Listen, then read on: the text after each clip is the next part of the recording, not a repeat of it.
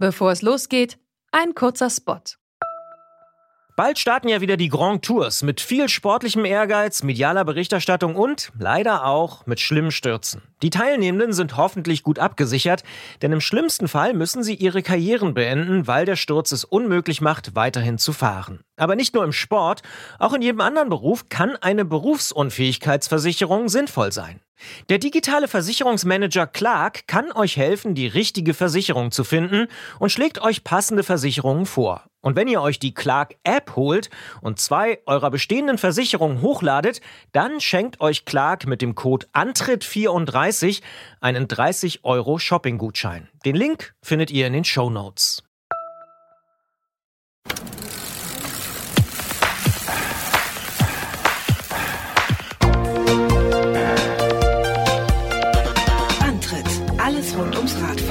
Detektor FM. Hier ist der Antritt, der Fahrradpodcast auf Detektor FM mit der September-Ausgabe 2020. Mein Name ist Gerolf Meyer. Ich bin Christian Bollert und das ist natürlich auch eine Fahrradsendung, denn wir sind beides Two in One. Richtig. Zwei Moderatoren in einer Sendung, in einem Podcast. Christian, wie geht's dir? Gut, gut, sehr gut sogar, würde ich sagen. Ich bin kurz vorm Urlaub. Das ist super. Ah. Ja. Was wird das? Ist das die, der verschobene, ich fahre mit meinem Rennrad nach Italien und jetzt muss ich was anderes machen, Urlaub? Hätte er fast werden können, äh, stand zur Debatte, aber tatsächlich ist es ein Urlaub, der etwas näher an der Stadt Hamburg dran ist, weil ich dort zu einer Preisverleihung muss. Oh.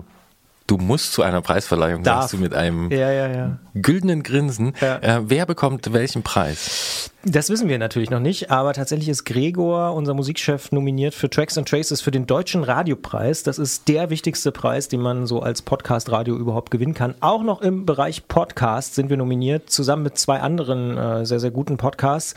Und ähm, ja, einer von den dreien wird den Preis am 10. September bekommen. Davon habe ich, hab ich Wind bekommen. Äh, also ist es kein richtiger Urlaub. Also zumindest ist es Doch, ein Urlaub. nur nicht am unter- 10. September. Ah, okay. Und du hast gesagt, in der Nähe von Hamburg, weil diese Preisverleihung ist dann aber in Hamburg. Oder So wird die auch coronamäßig aufs Land verlegt? Nee, die ist in Hamburg, genau. Okay. Ah. Aber ich bin an der Ostsee, relativ äh, so wie zwei Drittel der Deutschen. Mhm. Was wirst du ansonsten machen, wenn du nicht ähm, irgendwo hinfährst und Preise entgegennimmst? Ich nehme mein Fahrrad mit, überraschenderweise mit dem Zug. Ja. Vorhin habe ich auch schon eine Fahrkarte. Liebe Deutsche Bahn, ich bräuchte für die Rückfahrt noch eine Fahrradkarte, gibt es keine mehr. Ähm, aber ich werde eine Lösung finden. Ja. Und ich werde Fahrrad fahren natürlich. Ja. Ah. Mhm. Darf ich fragen, ob du alleine unterwegs bist oder Hm, teilweise. Teilweise? Ja. Du wirst Besuch bekommen. Ja, ja. Von einer Person, über die wir jetzt hier nicht sprechen wollen? von verschiedenen Personen. Aha, oh, Ja, ja. Auch. Christian Bollert geht's wirklich gut. Der fährt in Urlaub. Wenn er den Urlaub unterbrechen muss, dann darf er zu einer Preisverleihung. Vielleicht darf er der sogar für seinen Sender äh, und seine tollen Kollegen für einen tollen Podcast einen Preis entgegennehmen. Ja, ich würde sagen, so kann's weitergehen. Wir machen hier erstmal eine Fahrradsendung und äh, starten mit diesem Song. Das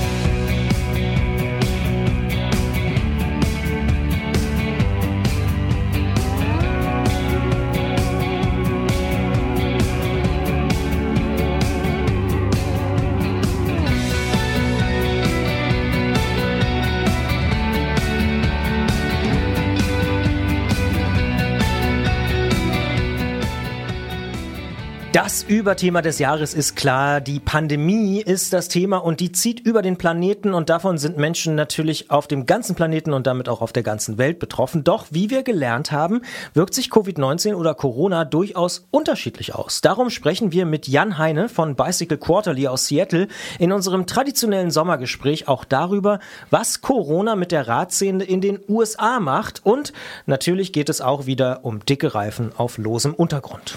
Und wer auf solchen oder auch anderen Reifen losrollt und für den Fall der Fälle das richtige Werkzeug dabei haben will, der sollte oder die sollte dem Gespräch mit unserem Cheftechniker Jens Klötzer vom Tourmagazin genau zuhören, denn wir sprechen über Unterwegswerkzeug. Was muss mit, was bleibt zu Hause und wie verstaut man die Mini-Werkstatt? In der Ausfahrt des Monats sprechen wir mit Levin aus Halle an der Saale, der begeisterter Bike-Polo-Spieler ist, seit kurzem aber nicht nur viele Runden auf dem Poloplatz dreht, sondern auch richtig lange Strecken mit dem Rennrad zurücklegt. Und äh, da ist er nicht allein. Das machen auch gerade viele Profis in Frankreich. Und es gibt aber auch Leute, die sagen, warum sind das eigentlich nur männliche Profis, die dort gerade bei der Tour de France unterwegs sind? Und darum sprechen wir mit Tamara von She36 über eine erfolgreiche Petition zur Abschaffung der sogenannten Podium Girls bei der Tour de France und was sich ihrer Ansicht nach noch alles ändern sollte bei der Tour de France und im Profisport. Kleiner Teaser, dieses Jahr gibt es ja schon keine reinen Podium Girls mehr bei der Tour. Mehr dazu gleich.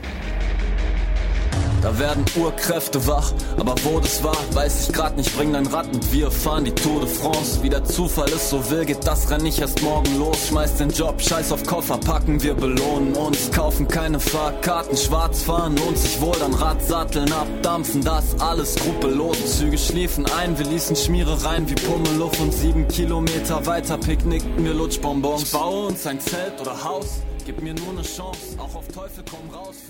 Im vergangenen Sommer haben wir hier im Antritt mit Eva von She36 aus Berlin gesprochen und sie ist eine der Initiatorinnen hinter einer Petition zur Abschaffung der Podium Girls gewesen.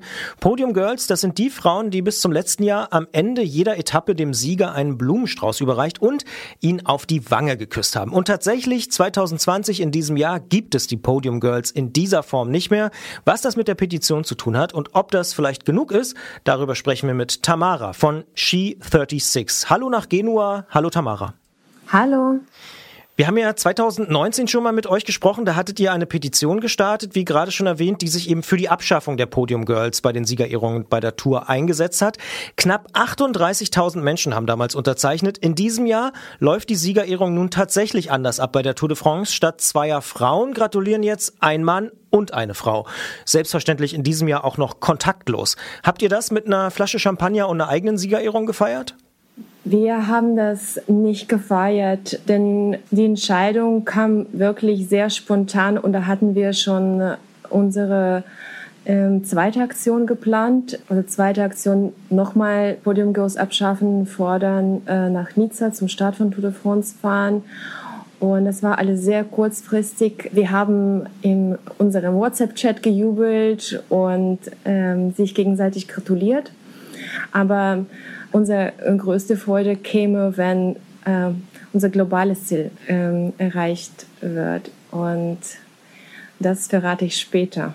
Genau, da kommen wir später noch drauf zurück. Ähm, erstmal, wenn du sagst, wir haben gefeiert in unserer Gruppe, für alle Hörerinnen und Hörer, die euch nicht kennen, wer ist das überhaupt, dieses Wir She36?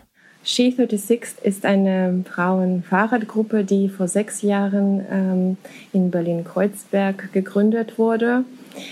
Wir haben äh, angefangen mit sich zusammentreffen und ähm, verschiedene Tricks auf Fixgear-Bikes äh, üben. Und später haben wir solche Workshops äh, bei Fahrradmessen angeboten. Und später kam zum Angebot an das Fahrradprogramm für Frauen.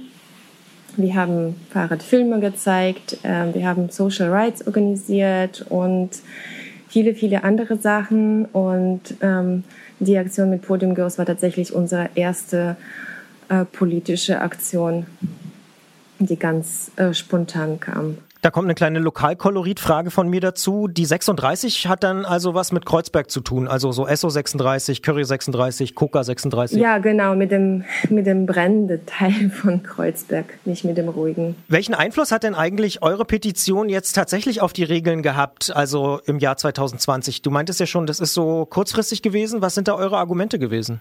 Ja, tatsächlich glaube ich nicht, dass es nur unsere Petition war. Ähm, also sie hat schon sehr viel gebracht. Äh, die Tour de France wussten von uns Bescheid, weil sie fleißig uns auf allen Social-Media-Kanälen geblockt und ignoriert haben. Sie haben uns zur Pressekonferenz nicht zugelassen und zu dem Start von Tour de France nicht akkreditiert. Aber wie wir viel zu spät rausgefunden haben, hat ein äh, Podium Girls, die sieben Jahre bei Tour de France selbst äh, tätig war, eine andere Petition gestartet, die sie aber nicht an Orge von Tour de France gerichtet hat, sondern an äh, Arbeitsminister. Sie hat sich über die Bedingungen, Arbeitsbedingungen bei Podium Girls beschwert und überhaupt ihre Erfahrung geäußert, wie sie sich dort erniedrigt und missbraucht fühlt bei ihrem Job und was sie alles machen muss. Und ich glaube, die Kombination von unserer Petition und von dieser Klage an, an Arbeitsminister hat einen richtigen Impuls gegeben an die Amari Sport Organization, die diese Tour zum 107. Mal äh, jetzt organisiert haben. Ja, das heißt, ist bekannt, ob der Arbeitsminister oder das Arbeitsministerium dann sich auch an die ASO wiederum gewandt hat oder weißt du da Näheres? Leider nicht, nein. Aber ich weiß, dass es noch eine äh, Ministerin für Frauenrechte gibt. Jetzt äh, komme ich auf die Namen nicht drauf. Sie sich auch für uns eingesetzt hat, also genau für unsere Petition in 2019. Und das alles zusammen, es ist sehr schwer einzuschätzen. Der, ähm, in, in Frankreich passiert sehr, sehr viel Politisches, was nur auf Französisch geschrieben wird, nur auf französischen Kanälen kommt. Und der Chef von Tour de France hat uns bis zu Ende ignoriert. Und deswegen gehe ich davon aus, dass der Druck noch von der anderen Seite kam. Habt ihr denn aktiv versucht, äh, mit der ASO, mit dem Chef, äh, da in Kontakt zu treten? Äh, du hast schon erwähnt, ihr wurdet geblockt auf Social-Media-Kanälen, aber habt ihr auch versucht, direkt in Kontakt mit denen zu treten? Ja, das haben wir versucht, aber viel intensiver in 2019 und da sind wir auch nach Paris zu dem Gebäude von ASO gefahren und haben dort unten demonstriert. Ich weiß nicht, ob der ähm, Herr Prodrom da oben war. Uns wurde versprochen, dass er oder sein Vertreter runterkommt. Wir haben zwei Stunden gewartet. Er hat es nicht äh, bis zu Erdgeschoss geschafft. Genau, und 2020 nicht haben wir nicht. Wir haben uns nur für Pressekonferenz äh, und für, für den Start, für die Eröffnung von Tour de France äh, angemeldet und haben eine Absage bekommen. Das sagt Tamara von She36, die sich dafür engagiert, dass die Podium Girls abgeschafft werden. Und dieses Jahr ist es zumindest ja passiert. Wie genau, haben wir festgestellt, wissen wir noch gar nicht so genau, aber der öffentliche Druck ist offenbar ziemlich groß geworden. Wir sagen an dieser Stelle schon mal vielen Dank fürs Gespräch und sprechen gleich weiter. Für alle, die den Podcast hören, wissen das im Podcast Bonus über das, was sie auch schon angekündigt hat, dass da noch mehr kommt und natürlich aber auch nochmal konkret über die Forderung, die Podium Girls abzuschaffen. Vielen Dank aber an dieser Stelle schon mal für das Gespräch. Gerne. Und wie versprochen, reden wir natürlich weiter über eure Initiative und vor allen Dingen natürlich auch über die Petition. Welche Reaktion habt ihr denn bekommen? Ich habe jetzt gerade so im äh, Zuge der Tour de France auch gelesen, dass das natürlich nicht alle super finden, dass es jetzt keine zwei Frauen mehr gibt. Äh, das äh, finden tatsächlich nicht alle. Das äh, wussten wir aber schon, schon vorher, weil es ganz, ganz viele ähm, schlechte Kommentare unter der Petition gab und auch auf anderen Nachrichtenportalen, die äh, über unsere Petition erzählt haben, sehr machohafte Formulierungen, aber damit haben wir auch gerechnet. Äh, es gab auch äh, sehr viele Beschwerden, dass äh, wir den Frauen einen Job wegnehmen wollen. Aber jetzt, nachdem ähm, die Petition erfolgreich wurde, haben wir auch unerwartet viele positive Reaktionen von männlicher Seite bekommen und äh, das freut uns natürlich. Aber wie gesagt, wir haben ja schon angekündigt, dass die Petition nur der erste Schritt zur Gleichberechtigung war und wir eigentlich uns viel mehr wünschen, dass es ein Tour de France für Frauen gibt. Für die Leute, die eure Petition jetzt nicht vor Augen haben und äh, vielleicht sich auch nicht mehr so ganz genau an das Gespräch vom äh, letzten Jahr erinnern, was waren denn eure stärksten Argumente dafür, dass ihr gesagt habt, es muss Schluss sein damit, dass es Podium Girls bei der Tour de France gibt? Ähm, wir haben unsere Forderung ähm, damit begründet. Also die äh, Anwesenheit von diesem Job ist ein Artefakt, das ist nicht modern. Die Frauen als äh, Schmuck, als Deko bei einer Podiumzeremonie einzusetzen und dann noch Küsse verteilen, weil der Kuss ist ja etwas, was vom Herzen kommen soll. Und also diese Tradition von sich aus ist auch eine direkte Objektifizierung von Frauen. Was wir noch als Argument gestellt haben, waren die eigene Erfahrungen von Podium Girls, mit denen wir in Kontakt getreten sind, die auch äh, selber berichtet haben, dass sie zwar gut bezahlt werden, aber viel zu viele Stunden arbeiten und nicht reden dürfen und nur da mit ihren High Heels stehen müssen und die ganze Zeit lächeln. Ja, jetzt hast du äh, vorhin gesagt, äh, dass es natürlich auch noch weitergeht und dass ihr noch äh, weitere Forderungen habt. Wir haben auch schon Bilder von euch gesehen vom Start der aktuellen Tour de France. Worum geht's dabei? Worum geht's äh, bei den neuen Forderungen, die ihr da habt? Äh, in diesem Jahr haben wir ganz direkt gefragt, ob es nicht Zeit äh, wäre, jetzt einen äh, richtigen Tour de France äh, für Frauen zu organisieren. Es ist nämlich so, dass die Tour für Frauen, sogenannte La Course bei Tour de France, nur eine Etappe enthält und bei der ganz wenige Frauen mitfahren dürfen und das wird auch ziemlich schlecht in ähm, Nachrichten erstattet. Wir haben gefordert, ein Tour de France für Frauen mit kompletter Anzahl von Etappen, mit gleichen Sponsoren und mit der gleichen Route, mit einem äh, gestaffelten Start, äh, so dass äh, die Frauen dieselbe Strecke fahren und einfach äh, später starten und von gleichen Fans supported werden und genauso viel im Fernsehen gezeigt werden. Das ist ihr Ziel. Das ist ja ein ziemlich ambitioniertes Ziel, logischerweise. Es gab ja auch schon mal eine Tour de France der Frauen.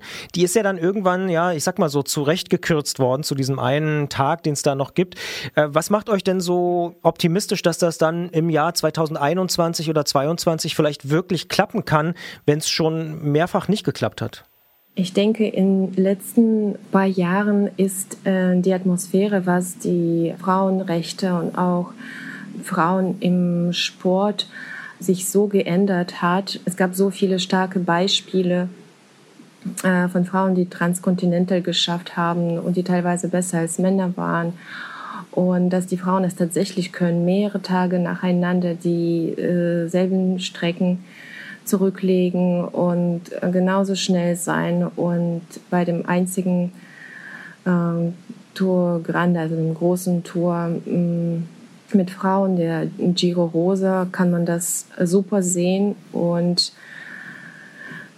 ja, die Frauen werden immer stärker und das kann man nicht ähm, jetzt einfach äh, weiter verstecken und ähm, wir setzen uns durch. Könnt ihr da einen Unterschied feststellen in der Art und Weise, wie auf diese neuerliche Initiative reagiert wird, zum Beispiel von Seiten der ASO und auch überhaupt der Öffentlichkeit oder auch den äh, Frauenradsportteams? Wie wir selber bei dem Stadtfond de France erlebt haben, wurde ähm, diese Forderung unglaublich positiv aufgenommen. Also zumindest von den Zuschauern. Wir durften leider nicht zu der Bühne, wo äh, die äh, Radprofis vorgestellt wurden, weil wir ähm, keine Akkreditierung bekommen haben. Aber die Zuschauer, die haben die ganze Zeit nur gejubelt und Fotos von uns gemacht und gesagt, yeah, it's time, it's time.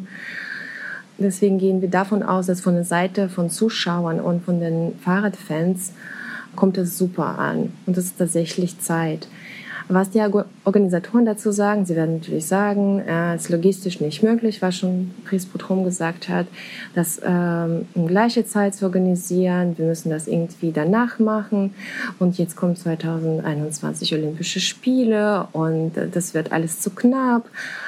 Und Sponsoren sind auch skeptisch, weil die Frauen nicht so viele Muskeln haben, nicht so viel Testosteron. Ähm, na, na, na. Und das ist alles zu erwarten. Ähm, aber ja, wie gesagt, äh, es gibt schon eine große äh, Fahrradtour äh, für die Frauen, die Giro, die aus acht äh, bis zwölf Etappen, glaube ich, besteht äh, die zeigt, die, die, dass die Frauen es können und dass es logistisch möglich ist, wenn man sich bemüht, wenn man das will. Sind das tatsächlich Argumente, die da vorgebracht werden, dass Frauen weniger Testosteron und weniger Muskeln haben? Äh, nein, das wird jetzt so von der Seite ähm, von Petitionskritikern äh, so gesagt. Und das ist ja so eine, eine der ersten Argumenten, warum, ähm, warum es Frauen-Männer-Wertung geben soll bei gemixten Sportarten ähm, weil die Muskelmasse sich tatsächlich unterscheidet, weil es, weil es äh, sehr viele hormonelle, biologische Unterschiede gibt. Auch ähm, diese Competition-Ambition soll anders sein auf psychologischer Ebene. Aber ähm, es gibt, wie gesagt, so viele Ausnahmen und das muss einfach ge gefördert werden, damit man mehr von solchen Ausnahmen sieht und damit es zur Normalität wird. Dann zoomen wir doch vielleicht mal ein bisschen raus aus den Debatten, die wir jetzt auch hier natürlich geführt haben über Podium Girls, über eine Tour de France für Frauen. Wie stellt ihr euch denn grundsätzlich den Radsport der Zukunft vor? Würdet ihr vielleicht sogar so weit gehen, was es ja in anderen Sportarten auch schon gibt, so eine Forderung, dass Frauen und Männer gemeinsam bei Wettkämpfen antreten? In Holland gab es jetzt so eine Fußballerin, die sich da eingeklagt hat. Ist das so eine Perspektive, die ihr habt oder sagt ihr, nee, erstmal einen Schritt nach dem anderen? Ja, ein Schritt nach dem anderen. Also wir, wir haben eigentlich überhaupt damit nicht gerechnet, dass wir so weit kommen. Aber jetzt äh, so langsam werden natürlich unsere Ambitionen größer. Mm, aber wir haben äh, noch also nicht mal zeitliche Kapazitäten, uns äh, Gedanken darüber zu machen, wie wir äh, weiter vorgehen. Wenn das schon gut angekommen ist, wenn, wenn äh, die äh, Zuschauer so gut äh, auf die nächste Forderung reagiert haben, dann äh, kann man wirklich sehr, sehr viel global planen. Ähm, aber ich kann jetzt nicht sagen, äh, ob das besser ist, äh, gemischte äh, Rennen zu organisieren, vor allem im Profisport äh, oder getrennt, ähm, weil dafür fehlt mir auch wissenschaftliches Wissen und wirtschaftlich ist da wahrscheinlich auch ein, ein Problem. Ich würde mich gerne erstmal mit meiner lieben Gruppenmitgliederin äh, ruhig hinsetzen und, und schauen, was, was wir noch weitermachen und ähm, was, was es für Argumente gibt für zum Beispiel äh, gemischte Rennen. Tamara aus Berlin gehört äh, zur Gruppe She 36, die im vergangenen Jahr eine Petition zur Abschaffung der Podium Girls bei der Tour de France gestartet hat. Diese Petition ist erfolgreich gewesen. 38.000 Leute haben dort unterzeichnet. In diesem Jahr gibt es nicht nur aus Corona-Gründen keine Podium Girls mehr bei der Tour de France. Und ähm, ja, die Gruppe um Tamara äh, hat Lust drauf bekommen, da den Radsport weiter zu verändern. Und wir werden das natürlich auch weiter begleiten. Wir äh, wünschen viel Erfolg dabei und und auch noch viel Spaß auf dem Rad um und in Genua. Dankeschön. Viel Spaß euch auch in Waldsee. Danke.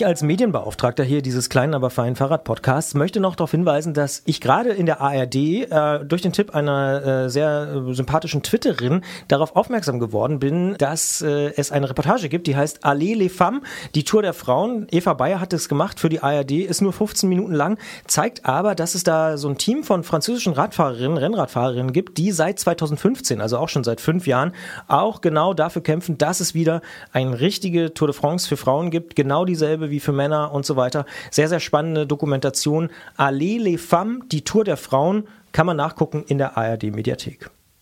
Bin ich mal gespannt, wie dann mit denen da so zum Beispiel die ASO umgeht.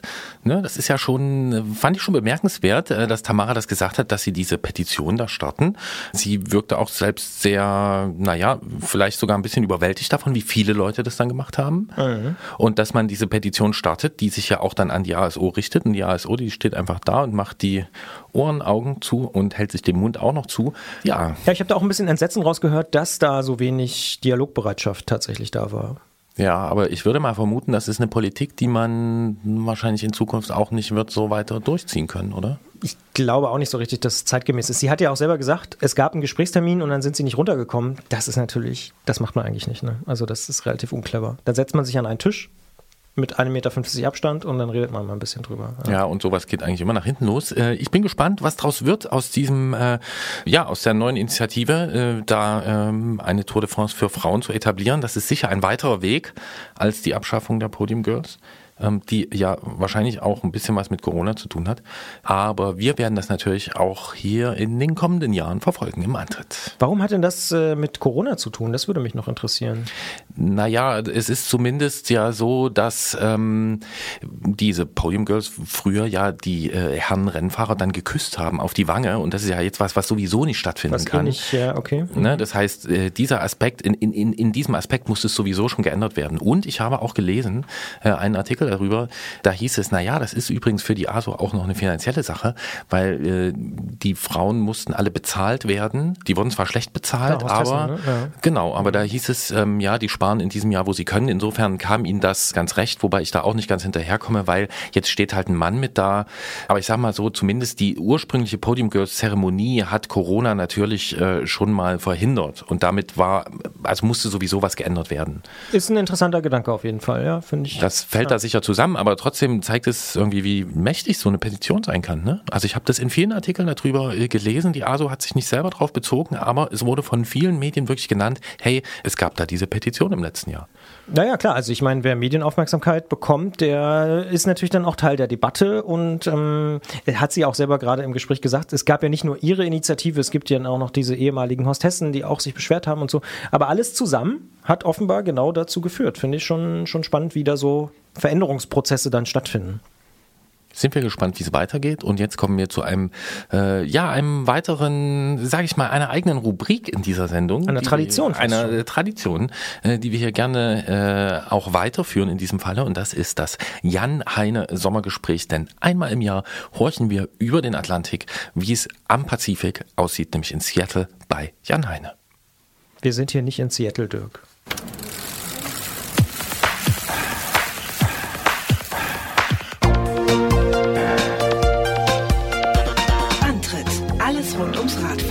Detektor FM. Es ist eine kleine, aber feine Tradition hier im Antritt. Einmal im Jahr schauen wir weit nach Westen über den Atlantik oder auch nach Osten, je nachdem in welche Richtung, und sprechen mit Jan Heine in Seattle in den USA. Denn Jan hat vor inzwischen 18 Jahren mit Bicycle Quarterly ein Magazin gegründet, das dem breitreifen Rennrad und seiner lustvollen Anwendung wirklich huldigt. Und außerdem lässt er unter seiner Marke René Ers Cycles eine Vielzahl an Komponenten für genau solche Räder herstellen. Und wir können und müssen es nicht verheimlichen, dass dieser Radgattung auch unsere Sympathie gilt und da Jan sich ziemlich rastlos mit solchen Rädern beschäftigt und immer wieder Neues zu berichten hat, gibt es auch 2020 ein Jan Heine Sommergespräch im Antritt. Hätte uns vor einem Jahr jemand gefragt, worüber wir im September 2020 mit Jan sprechen würden. Das hätte in der Form auch niemand geahnt. Ein Grund mehr loszulegen. Wir sagen Hallo nach Seattle. Hallo Jan. Hallo Gerolf. Im Vergleich mit Deutschland gibt es in den USA viel höhere Todeszahlen durch Covid-19. Welche Auswirkungen hat das auf die Fahrradszene und Branche bei euch? Ja, erstmal ist es natürlich eine ganz große Tragik. Ich meine, das war alles vermeidbar in dem Ausmaß zumindest. Man hat ja in Deutschland gesehen, wie man die Sache in den Griff kriegen kann. Ähm, selbst wenn man am Anfang nicht erkennt, wie, wie groß die Gefahr ist. Und selbst wenn in den USA vielleicht das Land größer ist und die Strukturen anders sind, so sind wir doch alle sehr, wie soll man sagen, bestürzt. Ich will hier nicht direkt in die Politik gehen, aber das war schon ein sehr großes Versagen und ist auch weiterhin ein, ein großes Versagen.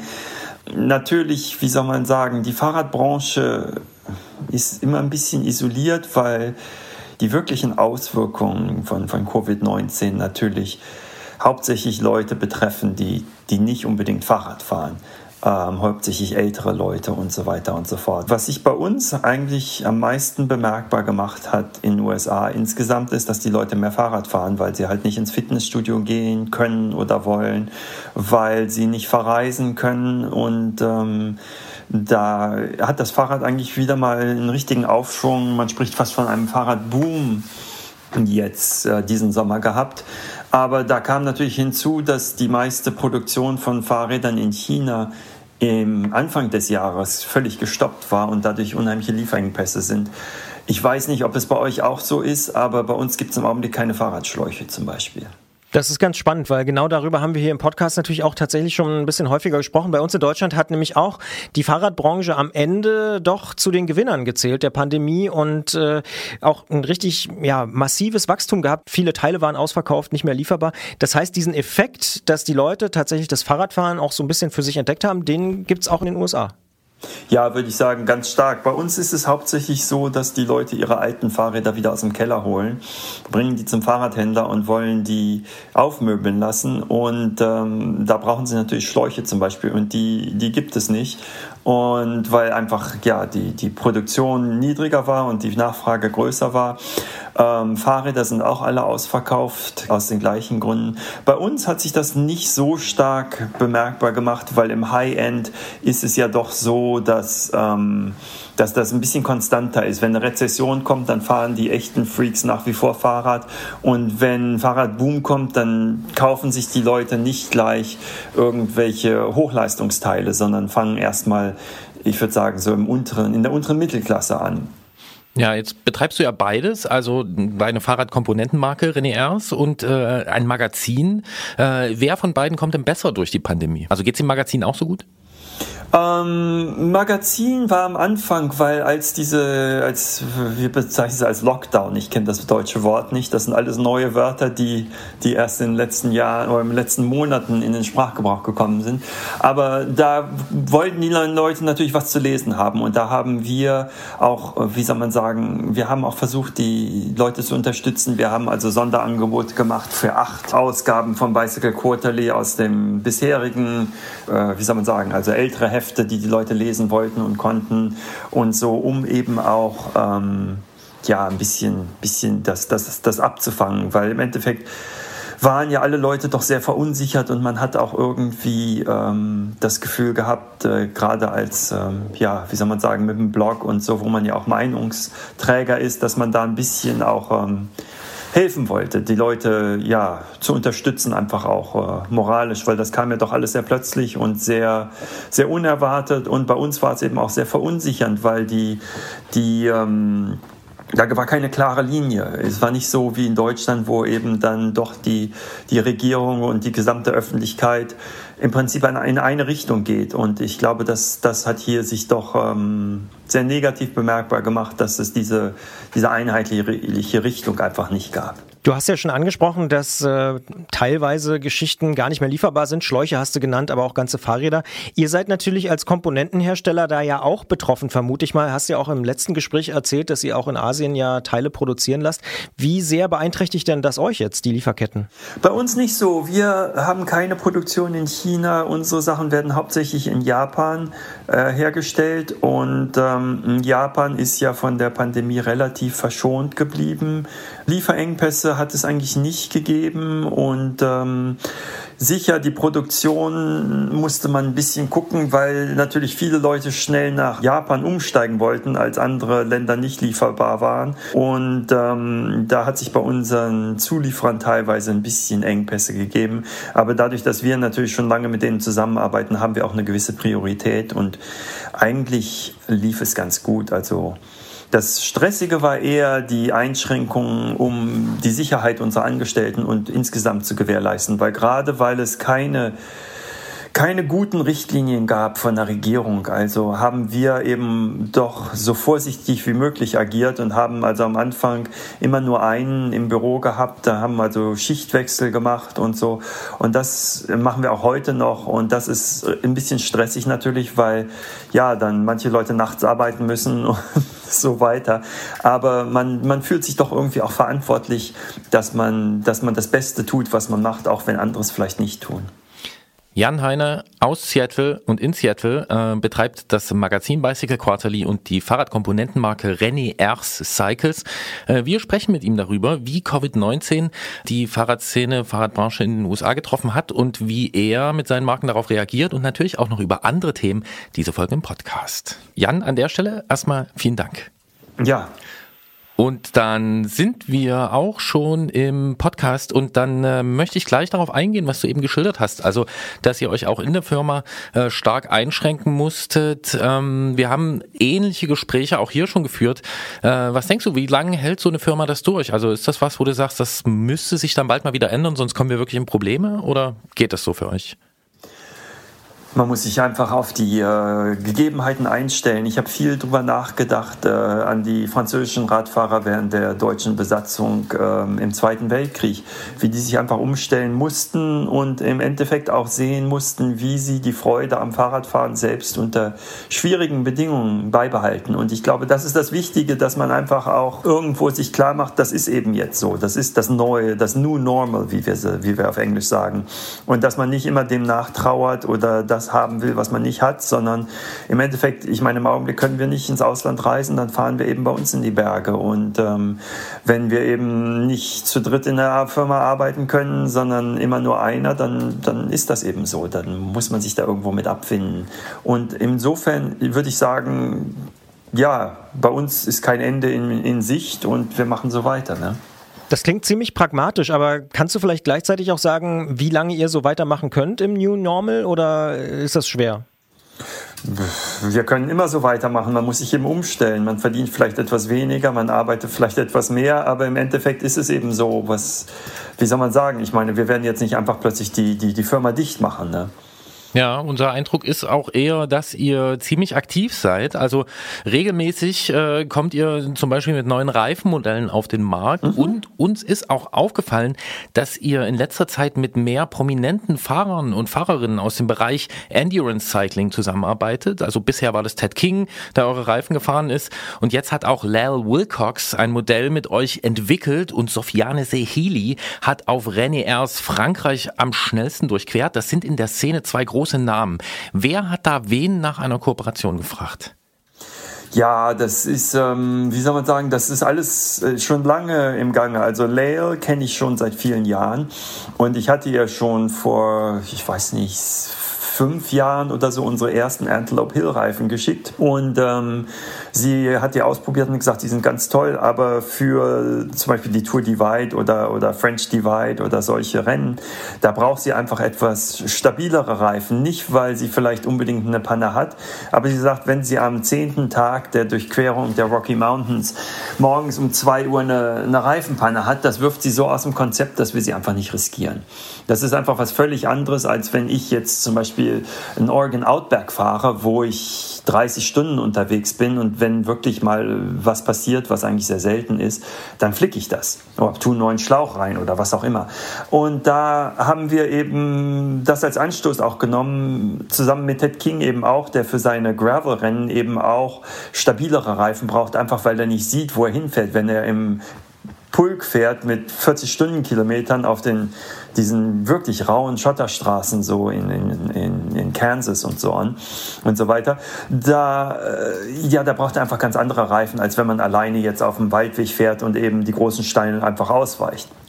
Und als wir dann diese neuen Karkassen Endurance Casing und auch Endurance Plus hatten, da sind wir wieder mit Lael ins Gespräch gekommen. Also ich meine, wir unterhalten uns häufiger, aber äh, und sie hat gesagt, ja, sie braucht eigentlich Reifen, die, die es nicht gibt im Augenblick. Reifen, die wirklich alles können, die auf einer, auf einer geteerten Straße genauso gut rollen wie im Schlamm, wie im Schnee, wie auf der Schotterstraße und so weiter.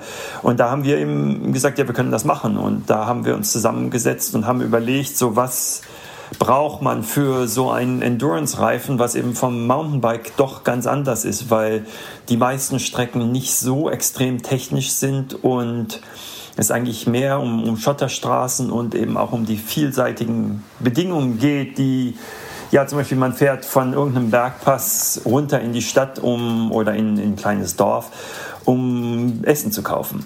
Und da fährt man plötzlich eine geteerte Straße und äh, all diese Sachen, wie man die zusammenbringen kann. Das war eigentlich ein unheimlich reizvolles äh, Projekt. Und da haben wir auf unsere äh, Cyclocross-Reifen aufbauend eben was, was eigentlich, was ich denke, sehr Schönes machen können. Du hast die Entwicklung schon angesprochen. Wie läuft denn sowas ab? Also ich stelle mir nicht vor, dass das ein Workshop ist in einem Hotelkonferenzraum mit Teppich. nee, das meiste geht übers Telefon, einfach weil die Distanzen natürlich so groß sind, gerade mit Sofian in Frankreich und so. Dann schickt man einfach Reifen hin und her. Und ähm, ja, man macht Prototypen und dann fährt Lael eben damit bei sich in Bergen in Arizona, wo sie den Winter verbringt und äh, schickt die zurück und wir gucken, was, was, wie es aussieht. Sie gibt uns Berichte, wir testen selber. Wir testen auch den Rollwiderstand auf der Straße und ähm, ja, und dann ist natürlich viel auch einfach, wie soll man sagen, nicht gerade Berechnung und Intuition, weil bei Reifen ist es nicht so einfach, Prototypen zu machen. Man muss ja immer schon eine, eine, Form machen, die sehr, sehr teuer ist. Man kann also nicht, wie zum Beispiel bei einer Kurbel oder so, einfach mal was CNC fräsen und mal gucken, wie es geht, sondern im Prinzip muss man schon, ja, muss, die, die Kosten sind sehr hoch, um also so einen Reifenprototypen zu machen. Nun ist das ja, wie wir alle wissen, eine ziemlich boomende Szene und auch so ein Segment, in dem viele Hersteller äh, versuchen mitzuspielen. Und ich würde mal behaupten, dass die meisten anderen Reifenhersteller ähm, größer sind, als ihr es seid. Wie schwer ist es denn, sich da trotzdem als relativ kleine Marke äh, so zu positionieren und dann eben mit den Leuten zusammenzuarbeiten und dass sie halt den Reifen mit euch machen? Ach, das ist ganz einfach. Die kommen zu uns, weil wir ja, ich, wie, wie, wie ich das sagen? Wir haben einfach Möglichkeiten, die die großen Firmen nicht haben. Die großen Firmen, die meisten Leute arbeiten in der Produktion, im Marketing, im, im Vertrieb, in, in all diesen Sachen. Und in der wirklichen Reifenentwicklung sind gar nicht so viele tätig.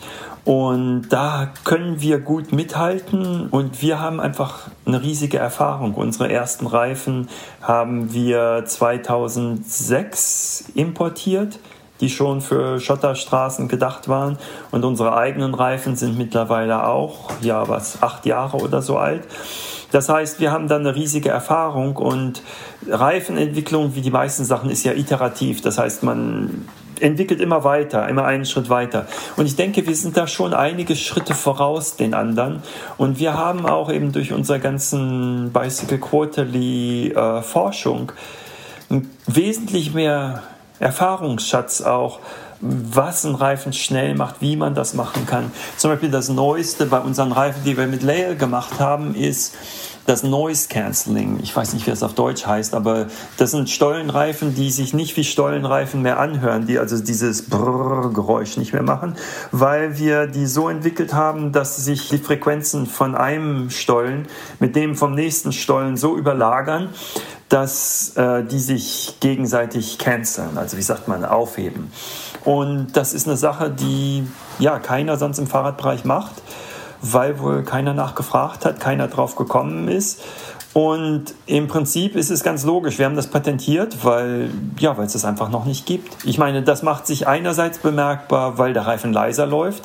Andererseits läuft er natürlich auch schneller, weil diese ganzen, wie soll man sagen, gleichzeitig man nicht nur die Geräusche ähm, cancelt, sondern eben auch den Reifen dadurch besser rundlaufen lässt.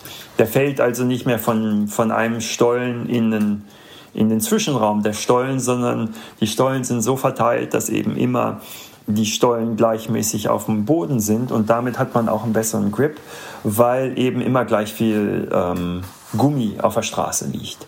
Und das sind so Sachen, da fragt man sich manchmal, warum andere das nicht machen. Aber ich denke, die denken zu sehr in ihrem Schubladendenken. Das ist ein Mountainbike-Reifen, das ist ein Straßenreifen und gerade eben diese Endurance-Rennen, das Bikepacking und so passt in diese Schubladen nicht mehr rein, sondern man muss alles zusammenbringen. Und ich glaube, da tun sich die großen Firmen einfach noch schwer.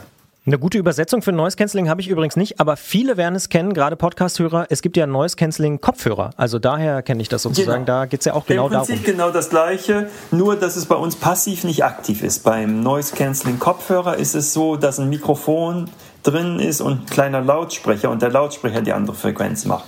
Beim Reifen können wir natürlich keine Lautsprecher einbauen und da ist es eben so, dass wir die Stollen so angeordnet haben, dass die das automatisch machen. Könnt ihr ja mal drüber nachdenken. Vielleicht ist ja ein Lautsprecher im Reifen doch eine gute Idee.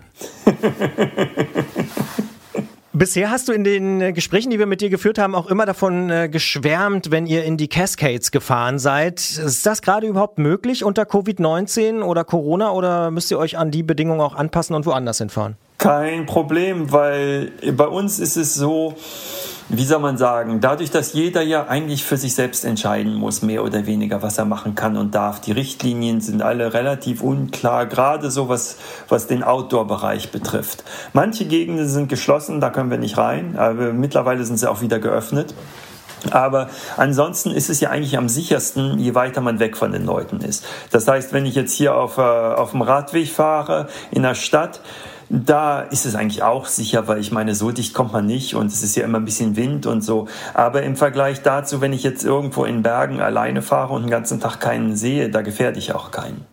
Wir haben in unserem Podcast die äh, Rubrik Ausfahrt des Monats. Da sprechen wir jeden Monat mit einer Hörerin oder einem Hörer über eine bestimmte Ausfahrt. Mit dir sprechen wir einmal im Jahr. Hast du eine, sage ich mal, unter Vorbehalt Ausfahrt des Jahres 2020 für uns? Gibt es sowas?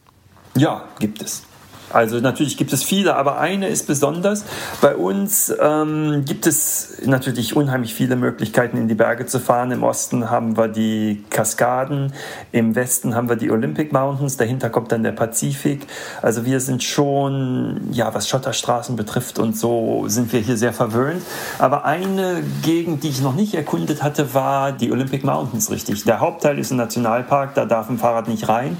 Aber eben an den Grenzen des Parkes gibt es doch noch viele alte Schotterstraßen, die nicht mehr viel benutzt werden. Und da gibt es eine, wie soll man sagen, eine, einen Bergrücken, der Hump Tulips Ridge, der ist also nach dem Indianerstamm, der hier lebt, benannt. Und den wollte ich immer schon mal erreichen und jetzt muss man da mit der Fähre erstmal über den Puget Sound fahren.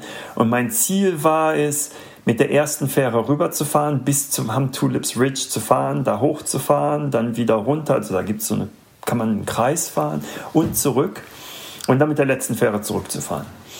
Und die Fähren fahren allerdings im Augenblick nur beschränkt, eben wegen, wegen Coronavirus. Und ja, da habe ich im Wetterbericht geguckt, ob ich, äh, wann das Wetter so war, dass ich im Prinzip eigentlich einen Rückenwind auf dem Hinweg und einen Rückwind auf dem Rückweg haben hätte müssen. Aber es hat alles nicht geklappt. Also der Wind war ganz anders, als der Wetterbericht gesagt hat. Die Straße war viel steiler und viel lockerer, als ich gedacht hatte. Ich bin bis an den Fuß der Ham Tulips Ridge gekommen, konnte die Berge so, so sehen, so wie, wie diesen Holy Grail. Und dann musste ich wieder zurück. Und auf Rückweg habe ich noch einen Bekannten getroffen, habe mit dem zwei Minuten lang gesprochen, der war mit dem Motorrad unterwegs. Und dann habe ich die Fähre mit zwei Minuten verpasst. Aber zum Glück gab es eine andere Fähre und ich konnte dann noch nochmal 80 Kilometer drauflegen und habe dann die letzte Fähre erwischt und bin dann um 1 Uhr nachts wieder zu Hause gewesen. Das war also trotz des Misserfolgs eigentlich ein tolles Erlebnis. Also die Straßen da in Bergen auf Schotter, wo man wirklich ja keinen Menschen sieht. Also ich habe einen ganzen Tag lang vielleicht drei oder vier Autos gesehen. Das war schon ein tolles Erlebnis tolle Erlebnisse auf dem Rad und äh, mit dem Rad, äh, natürlich trotz Covid-19, hat Jan Heine aus Seattle, der dort emsig äh, über Fahrräder schreibt, an ihnen äh, forscht, Reifen mit äh, Noise-Canceling-Technologie äh, erfindet und sich vielleicht jetzt von Christian Bollert hat inspirieren lassen, da sogar noch einen Lautsprecher reinzubauen. Ähm, nein, das würde er wahrscheinlich nicht tun, aber Jan, wir danken dir für dieses Sommergespräch und wünschen dir und natürlich allen bei euch in der Firma und auch drumherum alles Gute und und äh, ja, bis im nächsten Jahr. Ja, vielen Dank. Ne? Alles Gute für euch auch und äh, hoffentlich geht es bei euch weiter gut und ja. Danke dir. Super, Dankeschön. Tschüss.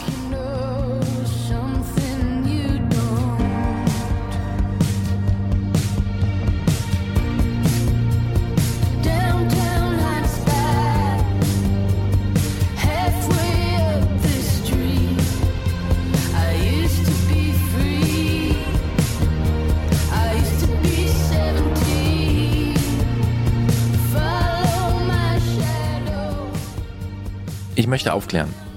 Christian Bollert hat an der Stelle, an der Jan Heine ähm, die äh, Radfahrer heute zu äh, Corona-Bedingungen verglichen hat mit den äh, Radfahrern im französischen Widerstand. Ähm, da hat Christian große Augen gemacht, die Augenbrauen ein bisschen nach oben gezogen. Ähm, Gezuckt leicht. Ja, äh, willst du kurz deinen Zucken erklären? Ja, also ich verstehe den, äh, diesen Vergleich, aber es ist natürlich immer schwierig, so historische Vergleiche zu machen. Ähm, deswegen, da bin ich persönlich immer so ein bisschen vorsichtig, ob man das jetzt, die aktuelle Situation und die Anpassungen tatsächlich vergleichen kann ähm, mit dem französischen Widerstand. Da würde ich jetzt mal so ein bisschen. Ich verstehe den, die, die Grundidee äh, und die, ähm, ja, den Gedanken dahinter, aber ich wäre da vorsichtig mit, mit, so, mit solch weitreichenden Vergleichen. Ja, da muss man sicher vorsichtig sein, aber du kennst das ja auch, manchmal sagt man irgendwie äh, Sachen, die, Alles gut, ja, ja. Äh, die dann vielleicht ein bisschen schräg sind. Ähm, außerdem gibt es ja sowieso Leute, die sagen, man kann grundsätzlich erstmal alles miteinander vergleichen. Die Frage ist, ob es passt. Und das nur als kleine Anmerkung, äh, was ich aber eigentlich wollte, ich wollte ein bisschen aufklären. Es gibt nämlich einen Grund, warum Jan Heine das erwähnt. Ja, wegen der Kultur sozusagen, ne? wegen ja. der Brevet. Und äh also es gibt ja auch einen Grund, warum wir einmal im Jahr mit Jan Heine sprechen. Ne? Und dass äh, diese 18 Jahre, die es diese Magazin gibt, äh, die haben wir ja schon erwähnt.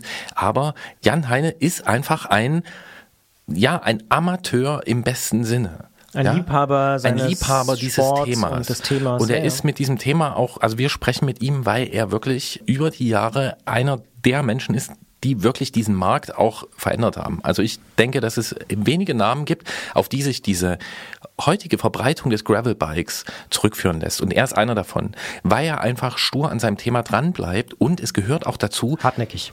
Ja, hartnäckig. Und er auch dieses ganze Randonneursthema eigentlich wieder entdeckt hat und wieder ausgegraben hat. Es war natürlich irgendwie bekannt und Leute wussten davon, aber was das wirklich bedeutet hat, was das für Räder sind, ähm, wie äh, diese Räder eingesetzt wurden, das hat er schon relativ prominent wieder ausgegraben und es gibt zum Beispiel ein Buch, das heißt René Ers, The Bikes, The Builder, The Riders. Ja, René Ers war ein Rahmenbauer in Frankreich, der nicht nur Rahmen gebaut hat und dieses Buch basiert auf zwei Koffern, die er bei einer äh, Verwandten bei Lili Ers äh, gefunden hat mit alten Fotografien, Dokumenten. Und dieses Buch ist 424 Seiten dick.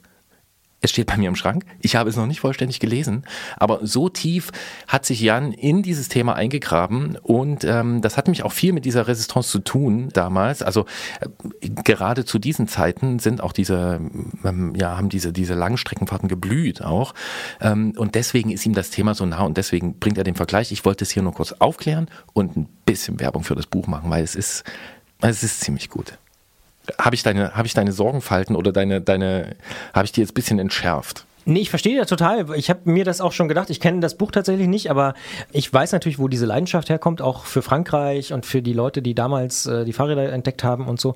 Ich will nur sagen, man muss vielleicht trotzdem ein bisschen vorsichtig sein, wie in Deutschland. Ja, die meisten Leute hatten irgendwie Kurzarbeit und äh, sind trotzdem im Homeoffice geblieben und so. Und das ist, glaube ich, nicht zu vergleichen mit der Situation 1943 in Frankreich. Also das will ich nur. Ne? Das Ja, ist, äh, natürlich ist man erfinderisch und man macht neue Sachen und oh, ich gehe mal ein bisschen häufiger spazieren und so, aber das ist, äh, glaube ich, historisch nicht vergleichbar. Das wollte ich nur sagen. Da, Das, ja, da, da will ich nur ein bisschen wir uns- vorsichtig sein. Ja, ja. Ich denke, wir das sieht auch Jan. Jan sind wir genauso. uns sicher Ja, einig. Genau, bei uns geht's, äh, ja, du hast recht, haben wir eigentlich jede Sendung gesagt, aber können wir auch wieder sagen, uns geht's gut. Ähm, vergleichsweise, auch äh, vergleichsweise wahrscheinlich zu anderen Leuten in diesem Land und einer, dem es auch gut geht, glücklicherweise, wir freuen uns sehr darüber, das ist unser Freund Jens Klötzer. Er hat sogar Zeit dafür, mit uns Technikfragen der Zeit zu diskutieren im Studio. Klingeln bei Klötzer. Die Technikfrage beim Antritt auf Detektor FM. Wir müssen euch was gestehen hier im Antritt bei Detektor FM und es ist positiv, wir haben uns nämlich vermehrt. Der Antritt entsteht seit einigen Ausgaben nicht mehr nur im Trio aus Gerolf, Jens und mir, nein, wir werden neuerdings auch vom Redakteur Stefan und vom Audioproducer Andreas unterstützt. Und der macht zum Beispiel das, dass es so gut klingt, schneidet die ganzen Sachen nachher zusammen und er hat auch gleich mal eine Frage aus dem echten Leben, aus seinem Leben ganz konkret mitgebracht. Und da wir einmal im Monat ja den Fachmann im Studio haben, reichen wir diese Frage von Andy einfach weiter. Ja, ich war letztens auf dem Elsterradweg von Leipzig nach Halle unterwegs und musste kurz vorher mein Fahrrad ein bisschen reparieren. Ich musste mein Hinterrad zentrieren und die Kette ein bisschen spannen.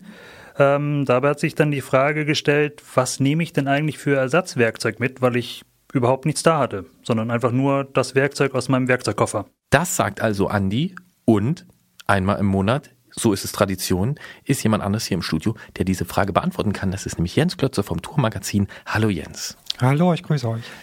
Wie groß ist dein Werkzeugkoffer und nimmst du den im Anhänger mit oder auf dem Gepäckträger?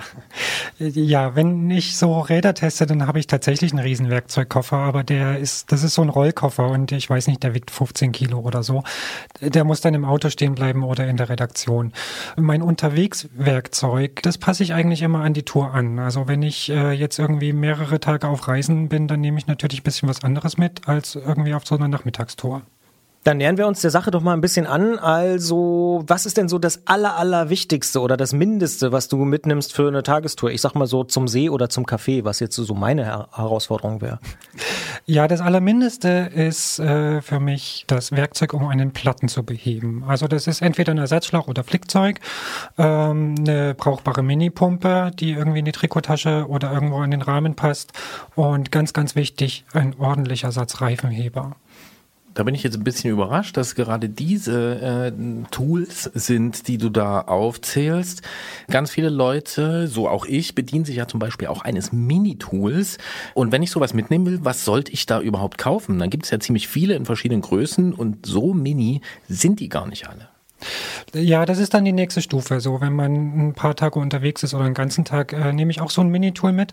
Ganz wichtig bei der Auswahl ist, dass es zum Fahrrad passt. Also ich sollte unbedingt gucken, äh, was brauche ich an dem Fahrrad und was sollte da am Tool dran sein. Welches Werkzeug brauche ich, um die Laufräder auszubauen? Was brauche ich, um den Lenker zu verstellen, den Sattel zu verstellen? Solche Geschichten. Das wäre wichtig, dass diese Sachen dabei sind. Bei manchen Fahrrädern braucht man bloß einen 5er Imbus für alles Mögliche. Andere haben da einen Torx, dort einen 4er Imbus. Und diese Sachen sollten an dem Minitool dann dran sein.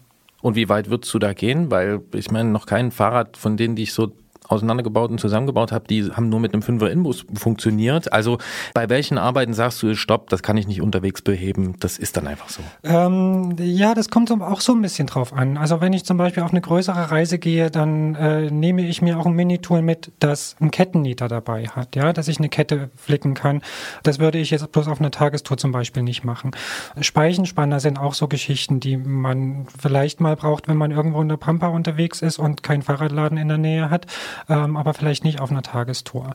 Ähm, und deswegen muss man sich da ein bisschen überlegen, was würde ich selber noch flicken wollen und äh, was könnte ich flicken müssen und äh, dementsprechend das Tool auch auswählen. Dann kommen wir mal zu einem meiner Lieblingsthemen. Ich musste früher im Verein, als ich gefahren bin, immer eine Mark Strafe zahlen, wenn ich keine Luftpumpe dabei hatte. Was macht denn so eine gute Pumpe aus? Jetzt mal davon abgesehen, dass äh, man vielleicht Strafe zahlen muss, wenn man keine mit dabei hat. Ja, auch eine gute Pumpe passt zum Fahrrad. Ne? Also ein Rennrad braucht eine andere Pumpe als ein Mountainbike. Warum? Die haben doch das gleiche Ventil. Mitunter haben sie vielleicht das gleiche Ventil, aber in Mountainbike-Reifen geht viel, viel mehr Luft rein ähm, und man braucht aber weniger Kraft. Und äh, beim Rennrad brauche ich eigentlich weniger Volumen, aber richtig Druck. Und deswegen sind Mini-Pumpen fürs Rennrad schmaler und können mehr Druck aufbringen. Ich muss einmal nachfragen. Ähm, du hast gesagt, es gibt Pumpen für Rennrad. Äh, ja, aber auch da gibt es verschiedene. Es gibt zum Beispiel welche, die werden auf diesen äh, Ventilkopf draufgeschraubt und dann gibt es welche, die werden drauf geklemmt. Warum gibt es diesen Unterschied? Das ist eine Philosophiefrage in meinen Augen. ist es dir noch nicht passiert, dass du so eine Aufschraubpumpe gehabt hast unterwegs und du hast aufgepumpt und dann hast du die abgeschraubt und der Ventilkern ist mit rausgekommen und die ganze schöne Luft, die du eben reingepumpt hast, ist aus dem Reifen Das kann dir passieren, aber genauso kann es dir passieren, dass es dir einen Klemmkopf ausleiert und der den Druck nicht packt und immer abfliegt. Und das, ich würde sagen, man muss es vorher ausprobieren, auch was einem taugt. Ne? Ich sehe schon, das Thema Pumpe ist vielleicht nochmal ein ganz eigenes, eigenes, Thema, Thema. Für, für, für einen Klingel bei Klötzer. Was mich da noch interessieren würde, und darüber reden wir gleich äh, im Podcast Bonus noch ein bisschen, ist das ganze Thema Tubeless, denn da habe ich ja gelernt, ist auch nochmal ein bisschen kompliziert. Äh, darüber reden wir und über den Werkzeugkoffer von Gerolf und wenn ich das schon sagen darf, ich habe viel weniger mit über das, was ich überhaupt mitnehme auf so eine Tour. Das gleich, aber an dieser Stelle schon mal danke, Jens. Ja, ich danke euch. Ich verzichte an dieser Stelle, äh, willkommen im Podcast, äh, darauf jetzt einen bestimmten Hersteller zu nennen, bei dem das mit dem Pumpeklemmen äh, auf dem Ventil richtig gut funktioniert. Es gibt auf jeden Fall so ein System, äh, da dreht sich das nicht mehr raus. Tubeless ist natürlich auch ein Thema, äh, wie Christian sagt. Vielleicht machen wir einfach damit weiter. Was ist deine konkrete Frage zum Thema Tubeless? Na, muss ich da irgendwas beachten, wenn ich äh, jetzt einen Tubeless-Reifen ähm, tatsächlich irgendwie aufpumpen will? Jein. Also du kannst, wenn du jetzt eine Panne mit einem Tubeless-Reifen äh, hast, die sich jetzt nicht mehr von selber heilt durch die Milch, die drin ist, ähm, dann kannst du wie bei einem normalen Reifen üblich einen Ersatzschlauch reinziehen. Gute Reifenheber sind aber dann ganz, ganz besonders wichtig, weil diese Tubeless-Reifen gerne sehr fest auf der Felge sitzen und äh, man die mit bloßen Händen oft nicht runterbekommt. Ansonsten wer es versuchen will, äh, es gibt ja diese CO2-Kartuschen, die auf Einschlag einen großen Luftstoß rauslassen, ähm, die mitunter auch einen Tubeless-Reifen dicht kriegen. Wenn es nicht funktioniert, hat man halt Pech gehabt. Dann äh, ist die Luft auch aus der CO2-Kartusche weg. Ja, und dann können wir noch mehr abnörden und sagen, dass es manche Tubeless-Milchsorten gibt, äh, wo die Hersteller sagen, bitte nicht mit CO2-Kartusche nutzen.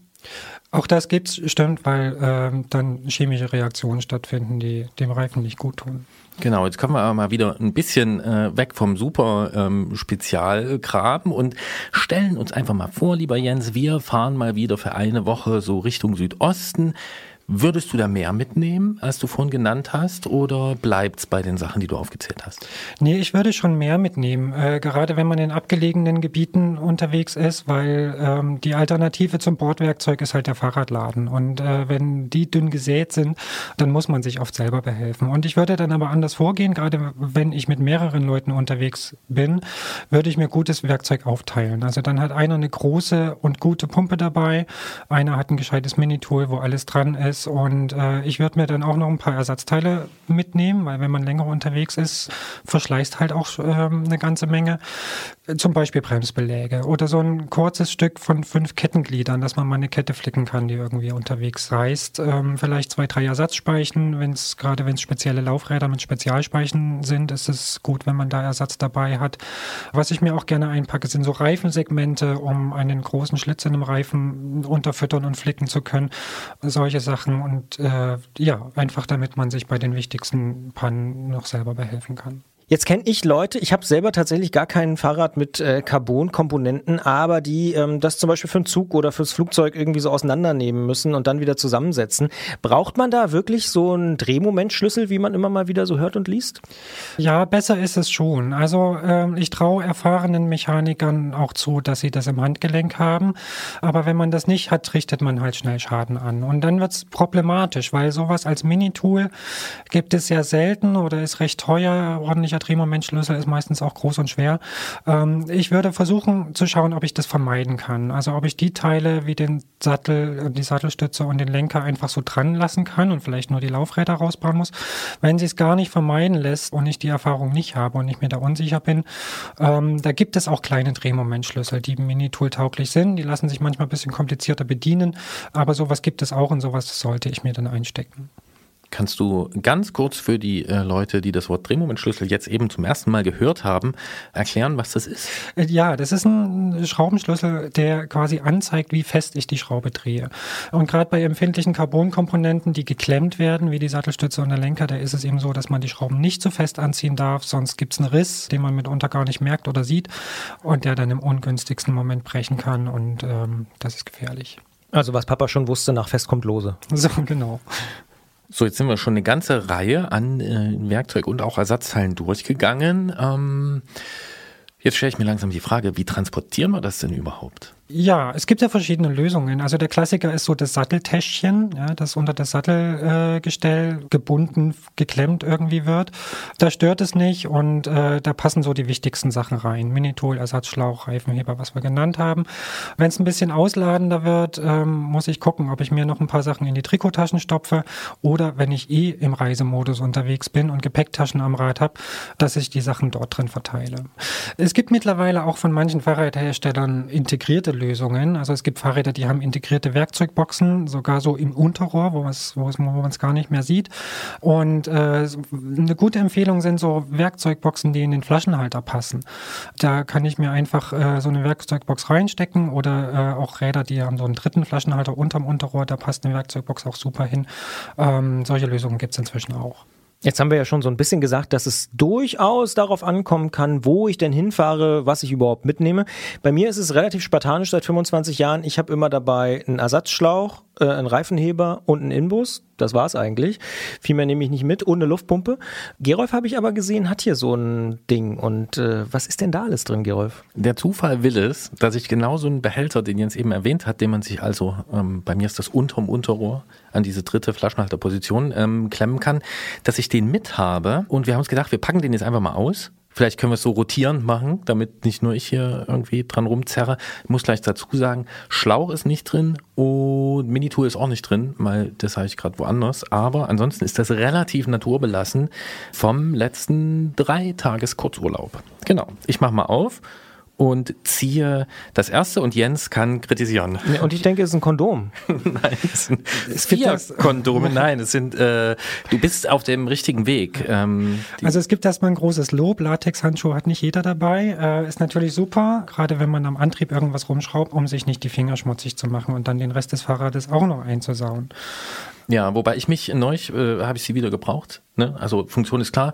Äh, irgendwas, irgendwas am Antrieb musst du machen. Äh, bei einem Freund hatte sich die Kette zwischen Speichen und Kassette äh, verklemmt. Dann ist es gut, wenn man da anfasst. Da habe ich aber auch gedacht, so okay, jetzt jedes Mal so ein Satz Latex. Äh, Kunststoff wegschmeißen. Ähm, dieses ganze Thema hat mir dann aber auch gedacht, normalerweise wären meine Hände dreckig und dann würde ich die im Gras abschmieren. Ist ja auch nicht so gut fürs Gras. Ja, ich finde noch was anderes viel wichtiger. Sie erfüllen nicht nur diesen Zweck. Wenn sich jetzt jemand verletzt oder du findest irgendwie jemanden, der verletzt am Straßenrand liegt, dann sind solche Handschuhe auch Gold wert. Ja, und die nehme ich natürlich immer auch äh, mit. Wer möchte denn jetzt mal ziehen? Christian Bollert. Ich guck mal. Hm, sieht ein bisschen aus wie, äh, also auf den ersten Blick, wie so eine äh, Schreibtischbox, wo so Stifte drin sind. Äh, für mich jedenfalls. Ich zieh mal was raus. Hm, zum Beispiel das hier. Ah ja. Sagt man dazu äh, Schraubenschlüssel? Ist das. Gabelschlüssel. Ähm, ja, genau, ein Schraubenschlüssel. Maulschlüssel, oder? Maulschlüssel, na, was auf der anderen Seite ist ein Ring, ja. Ähm, für welche Schraube ist der? Das ist ein Achter und hier habe ich gleich noch den äh, Siebner mit rausgezogen. Das beantwortet nicht meine Frage. Ach so, ja, ich dachte, du kommst. Für welche Frau am Fahrrad würde mich interessieren, weil äh, du wirst ja einen Grund haben, dass du die mit hast. Genau, das ist ein Fahrrad mit einer neuen äh, Scheibenbremsanlage, hydraulische Scheibenbremsanlage. Das ist für die Entlüftungsnippel beziehungsweise für den Anschluss äh, oben am Hebel. Das waren einfach Schrauben, an denen hatte ich gerade rumgeschraubt, dann habe ich die irgendwie ähm, besser mitgenommen. Kann ja mal sein, man vergisst den Entlüftungshebel richtig zu schließen oder so. Ja, ich bin dran. Ich äh, erspähe was ganz Praktisches, was ich auch vergessen habe zu erwähnen, aber eigentlich immer dabei habe. Ich habe es auch in verschiedenen Größen. Das sind Kabelbinder. Damit kann man einiges flicken, was sich am Fahrrad löst. Äh, bis hin zu einer gerissenen Kette, wenn man vorsichtig weiterfährt. Auch das geht mit einem Kabelbinder. Finde ich gut. Kabelbinder ist immer praktischer. Dann nehme ich mal das hier. Das ist eine Flasche Tire Sealant, also äh, Tubeless Milch. Äh, müssen wir das erklären? Ich glaube nicht, wir hatten ja vorhin das Thema Dichtmilch für Tubeless-Reifen. Ja, ja also quasi das Pendant zum Ersatzschlauch. Genau. Ja. Wenn man mal irgendwie viel Milch verloren hat bei irgendeinem Defekt oder was nachfüllen muss ähm, oder jemand hat halt zu wenig Milch im Reifen, dann kann man da schnell noch was hinterher schießen. Die nachfolgenden Podcasts verschieben sich um viele Stunden. Ähm, ich hole das nächste Ding raus. Es ist ein Inbus. Damit kann man Schrauben schrauben, oder? Ja, und man sieht daran, dass Gerolf sehr bedacht das so zusammengestellt hat, dass er genau das mitnimmt, was er nur braucht und nichts Überflüssiges. Also es sind in ähm, dem Fall tatsächlich zwei Inbusi. Gibt's die, wie ist die Mehrzahl von Inbus? Imben. Im, oh. Inbä. Es sind sogar fünf. Also okay. noch ein paar kleine. Aber da sind, da sind ja schon einige doppelt, oder? Nee. Nee, okay. Eigentlich nicht, aber so ja. super kleiner Spezialkram, Spezialschreib. Ja. Ähm, ja, das bringt mich auch noch zu dem Hinweis, dass man sich auch sein Minitool natürlich selber zusammenstellen kann, äh, in dem Sinne, wie man es braucht. Also es gibt so ganz kleine Ratschen und wenn man sich dann genau die Bits besorgt, die man am Rad hat, dann hat man nur das Nötigste mit und aber auch nicht so wenig und äh, mit diesen kommt man auch sehr gut ran an die Schrauben.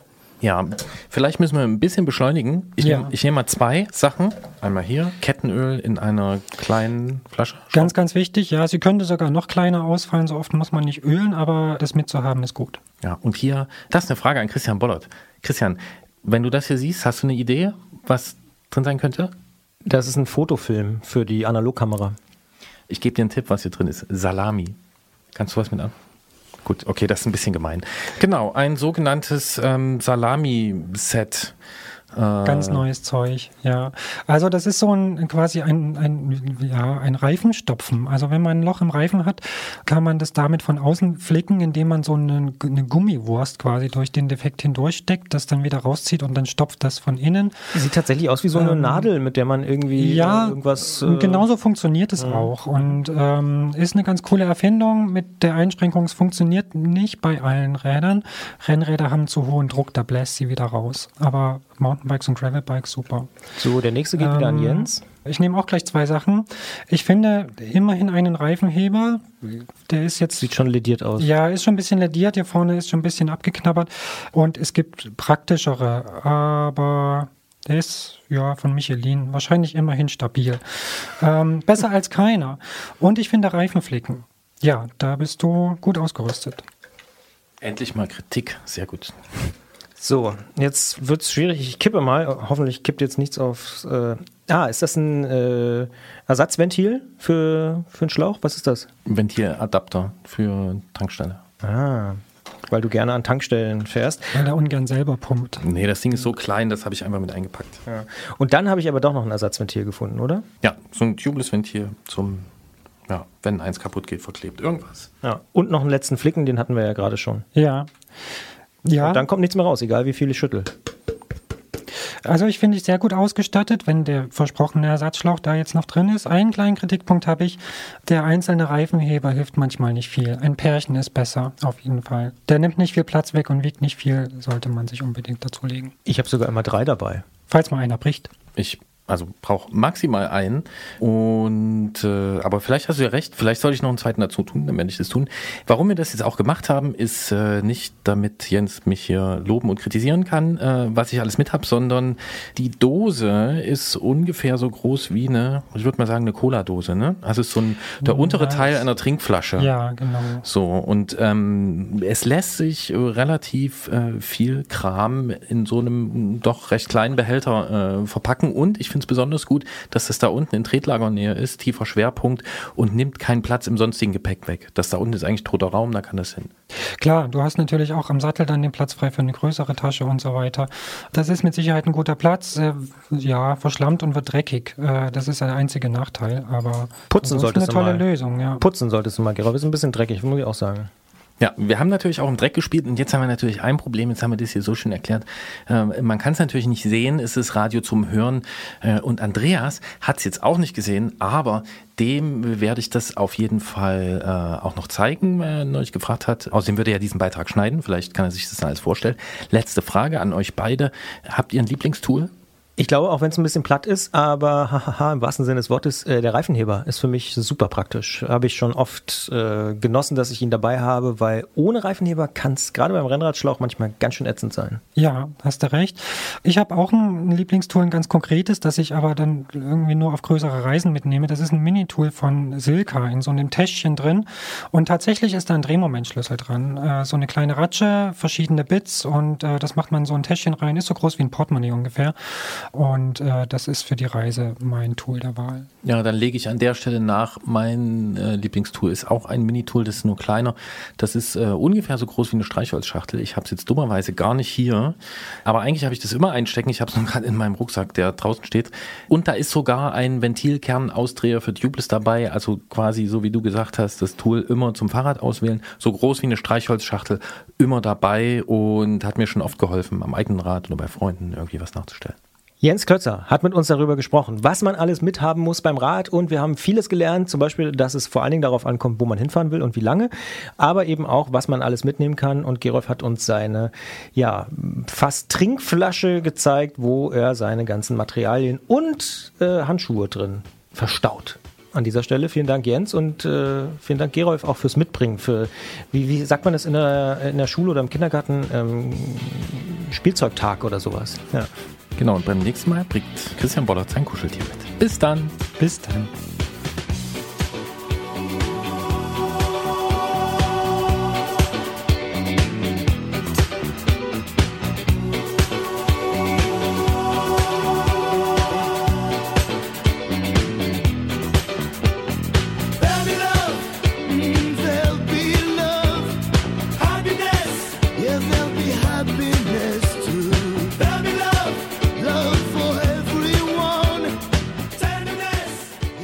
Und hast du was gelernt, werkzeugmäßig? Mm, nö, also ich hab tatsächlich habe ich das Gefühl, dass ich für das, was ich mache, ganz gut ausgestattet bin. Ehrlich. Ja. Also fünf Jahre Antritt, äh, über fünf Jahre Antritt zahlen sich auch bei Christian Bollert aus, Er ist inzwischen an der Stelle, dass er sagt, ich habe da nicht dazugelernt. Ähm, ja, ich muss gestehen, ich fahre manchmal auch komplett ohne Werkzeug los. Ohne Werkzeug, ohne Pumpe, irgendwas ist mir egal. Und ähm, Ohne Pumpe fahre ich nie los. Das ist mir ja, so du, eingebläut ja, du worden. musst ja, auch bezahlen. äh, mir ist das egal. Äh, manchmal fährt man auch einfach ins Blaue. Ich muss eh sagen, es passiert. Also ich habe kaum Platten. Nimmst mir, du Geld mit? Wenn ich losfahre? Ja, meistens schon. Ich auch, ja, ja, doch. Das habe ich mir angewöhnt. Erst so seit ein paar Jahren. ist cool, weil dann kann man immer noch einen Kaffee trinken. Und so. Ja, genau. Nee, wirklich, habe ich vorher nicht gemacht. Vorher bin ich immer nur trainieren, trainieren, ohne Geld, aber jetzt nehme ich immer Geld mit. Ach so, Auch ich um dachte, so ja. Im Zweifel mit der Bahn zurückzufahren. Genau, ich dachte eher an sowas. Nee, nee, Ja. aber ich nehme jetzt eigentlich, ich brauche es eigentlich nie, aber ich nehme es immer für Kaffee.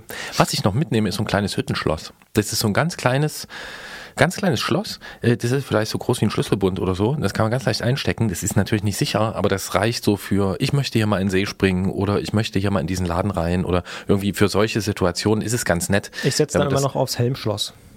Ist Helmschloss? Du, du machst ein Fahrrad mit deinem Helm? Ja. okay. Kennst du das nicht als Helmschloss? Nee, das kenne ich nicht, aber das klingt wahnsinnig sicher. Das können wir ja hier in der nächsten Ausgabe machen. Die besten Praxistipps von Christian Bollert. Schließ dein Rad mit deinem Helm an. Und wenn du Angst hast, nimm einfach zwei Helme. Wir müssen, äh, wir müssen zur Ausfahrt Es hilft zumindest, um schnell ins Wasser zu springen. Aber ja, ja, du hast schon recht. Äh, genau. Um's den Leuten ein bisschen schwer zu machen, dass sie da zumindest dran rumfummeln müssen oder so. Wenn man zwei Räder hat und dann, also ich finde, es geht zumindest erstmal. Es klingt wahnsinnig gut. Ja, ja. Und wahnsinnig gut wird hoffentlich auch unsere Ausfahrt des Monats mit Levin. Sie kommt jetzt.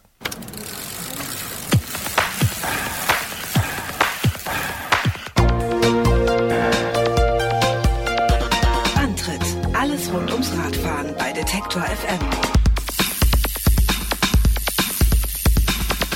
Wir können es einfach nicht genug sagen in diesem Podcast und in dieser Sendung. Ihr wisst es auch vielleicht schon. Der Antritt, das ist wirklich keine Einbahnstraße. Nein, das stimmt nicht. Wir wollen von euch wissen, wie ihr Fahrrad fahrt und wir wollen darüber sprechen. Und wir wollen auch von euch, von unseren Hörerinnen und Hörern erfahren und hören, was ihr dabei so erlebt habt. Also nicht nur, ob ihr Fahrrad fahrt, sondern was ihr dabei eben so seht, hört, schmeckt, fühlt, wie auch immer. Von der Alpenüberquerung mit dem Rad oder der letzten Nachtfahrt. Wir wollen einfach von euren Erlebnissen hören. Und genau darum geht's in der Ausfahrt des Monats. Und in dieser Ausgabe der Ausfahrt des Monats sprechen wir mit Levin aus Halle, der mit seinen 16 Jahren zwar schon länger Radsport begeistert ist und Bike-Polo spielt, aber erst vor kurzem hat er seine große Leidenschaft fürs Rennradfahren entdeckt. Die erste längere Ausfahrt hat er bereits hinter sich gebracht, mehr als 550 Kilometer in knapp 40 Stunden. Darüber wollen und müssen wir mit ihm sprechen und sagen Hallo Levin. Hallo. Wenig Schlaf, viele Kilometer in den Beinen. Hast du deine erste große Ausfahrt noch lange in den Knochen gespürt oder ging das? Ähm, das ging erstaunlicherweise ganz gut. Das war ja mit auch so die letzte Ferienzeit, als wir die Ausfahrt gemacht hatten. Und ja, so Anfang der Woche habe ich noch ein bisschen was gespürt, aber ähm, spätestens am Mittwoch, glaube ich, als wir wieder Polo gespielt haben, ging das wieder ganz gut. Nicht mal so Poposchmerzen oder so? Ja, also das ging auch erstaunlicherweise gut. Also am Sonntag und Montag habe ich auf jeden Fall was gemerkt, aber so nach drei, vier Tagen war das dann wieder ganz gut weg, ja.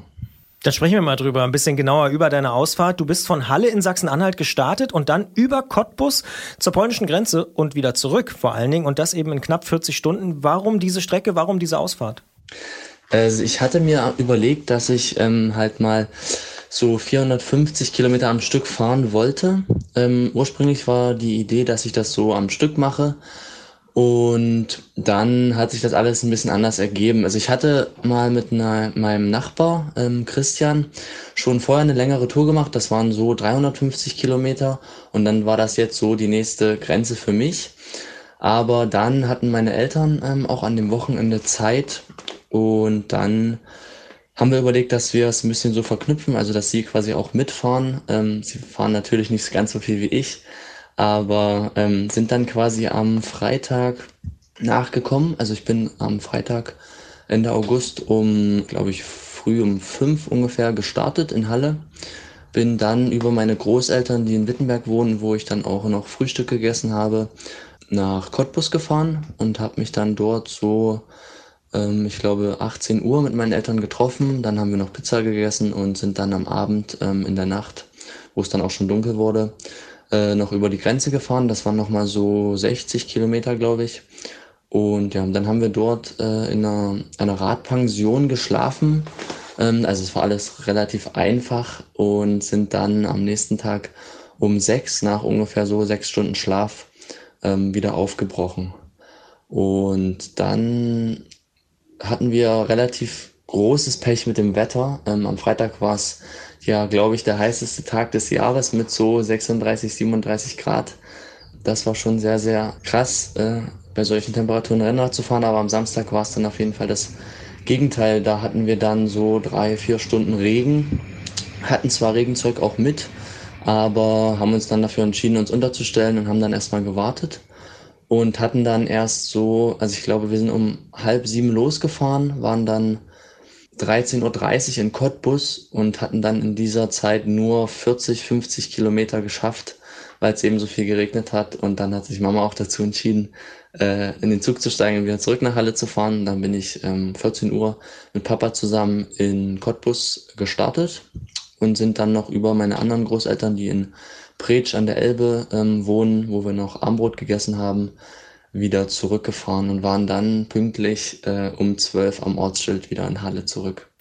Jetzt gibt's Menschen wie Christian Bollert, der steht hier im Studio und wenn der so Zahlen hört, sagen wir Streckenlängen, ich würde schätzen so ab 150, dann setzt so Kopfschütteln ein, das wird immer stärker. Also eben bei 350, bei 450 habe ich es deutlich gehört. Bei deiner Familie scheint es komplett anders zu sein. Die sagen nicht, Junge, hast du eine Macke, sondern die sagen, komm da vorbei zum Frühstück oder komm nachmittags vorbei oder wir fahren einfach mit und deine Eltern, die fahren mit dir ein Stück durch die Nacht.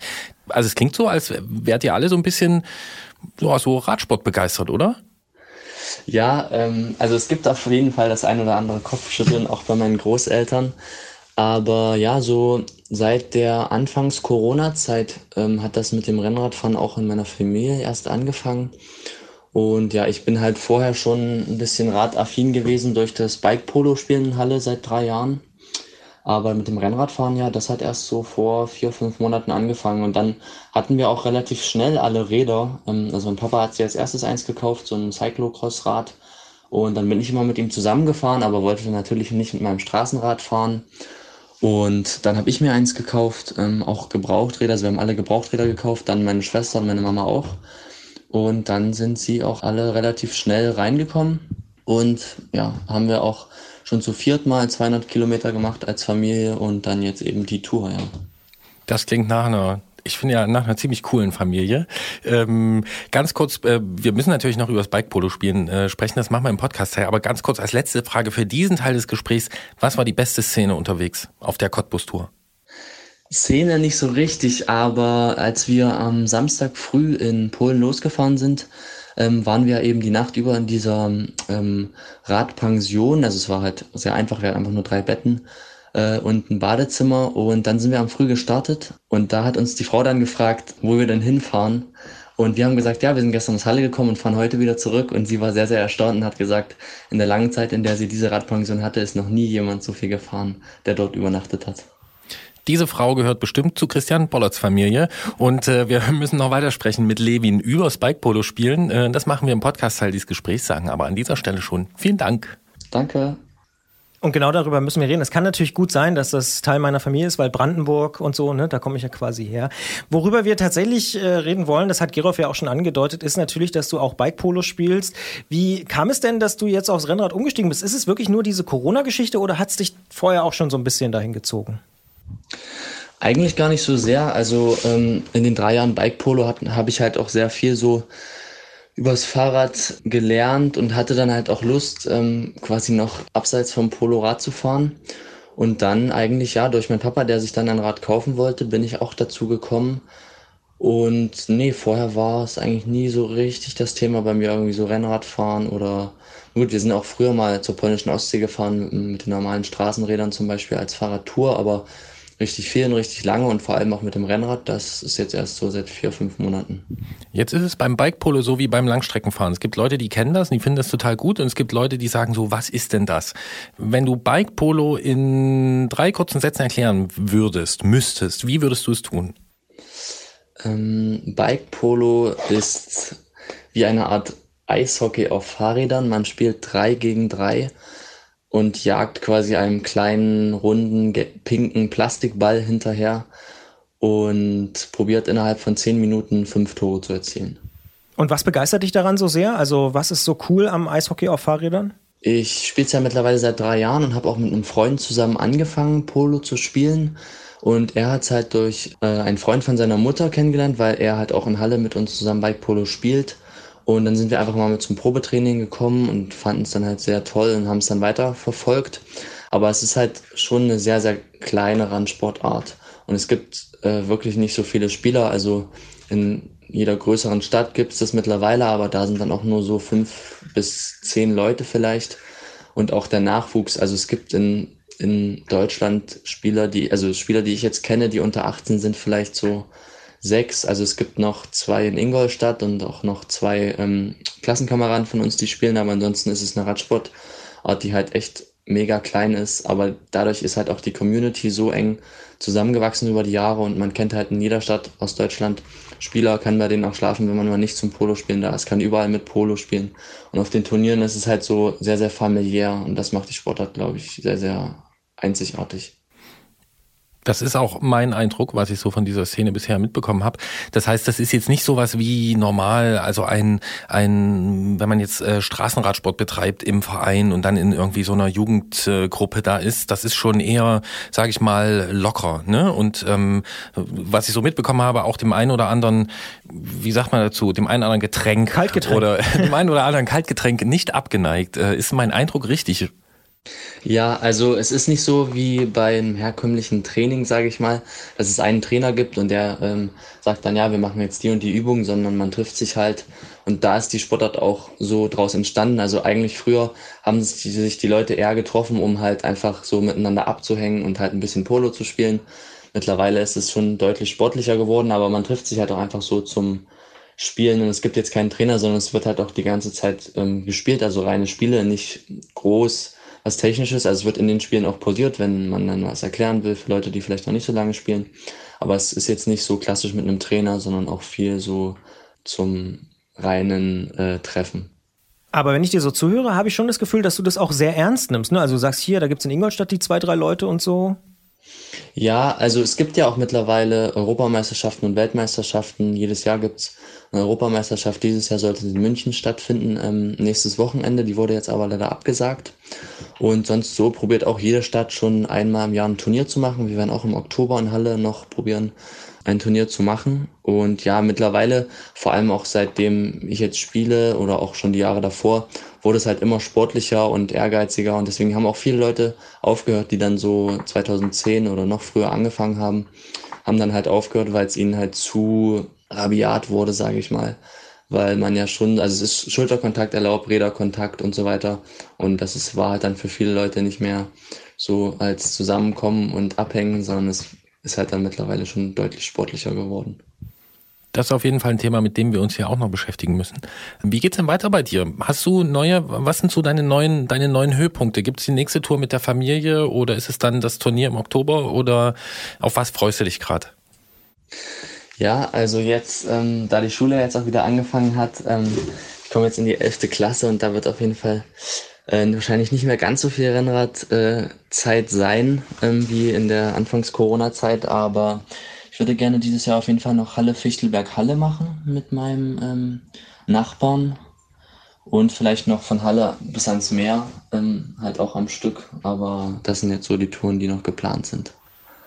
Was für mich auf jeden Fall richtig gut klingt, ist Frühstück in Wittenberg, Abendbrot in Preetsch an der Elbe und Pizza in Cottbus.